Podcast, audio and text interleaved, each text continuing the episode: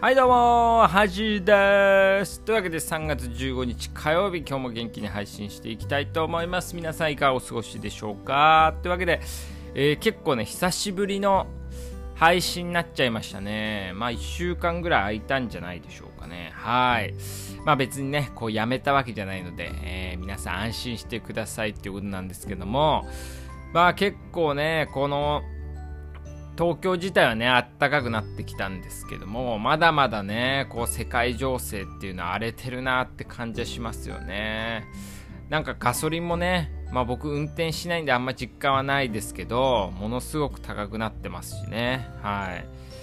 まあロシアとね、ウクライナ、まあだからプーチンってね、やっぱすごい、すごいっていうか、ちょっと狂気だなとは思うんですけど、いや、なんかね、核とかね、落とされなきゃいいなとは思うんですけども、はい。まあ、早くね、いち早く収まってもらえればと思ってるんですけども、今日はですね、あ、あの、僕、まあ、ラジオね、好きで、こう、見るんですけども、あ、見る、聞くんですけども、あの、佐久間一行って、今、オールナイトニッポンやってる、あのー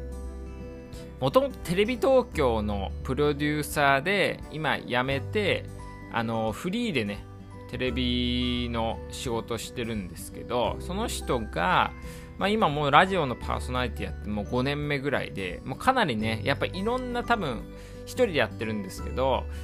プロデューサーなんでいろんなこう普段ラジオに出ないような人たちをこう呼べるんで、まあ、それは結構面白いっていうので、まあ、かなり人気のラジオなんですけどその佐久間一行とあの秋元康ねあのー、川の流れのようにとかね AKB とかを作っまあ AKB とかね、まあ、その辺を作った秋元康がまあラジオねやってたんですけどもで秋元康ってねやっぱなんかちょっとこうずんぐりむっくりというかね。うん。まあ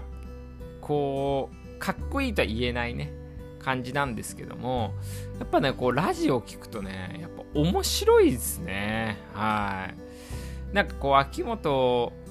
康のなんかもともとあのラジオのプロデューサーだったらしいんですよ。高校生の時からラジオのなんかこうまあ AD かな。うん。とかディレクターとかプロデューサーとかやっててそこからいろいろ詩書いたりとかテレビのあテレビ番組作ったりとかしたらしいんですけどもやっぱねもともとラジオやってたってことで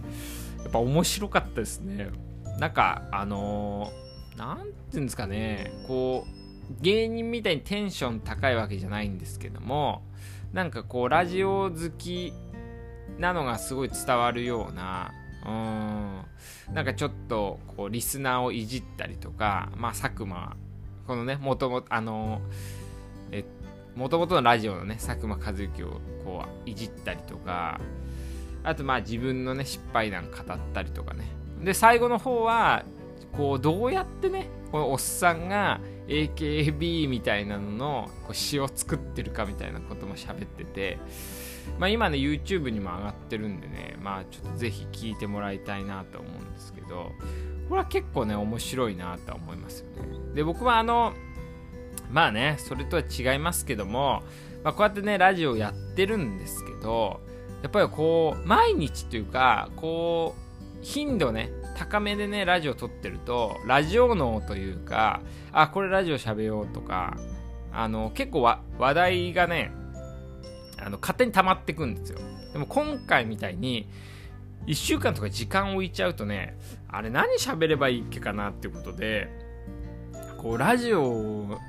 ラジオで話すのなんかストックみたいのがやっぱねできにくくなってくるって不思議ですよね。うん。やっぱこう頭の切り替えというかね。うん。やっぱ毎日やってるとあこれ喋ろうあれ喋ろうってなるんですけどね。うん。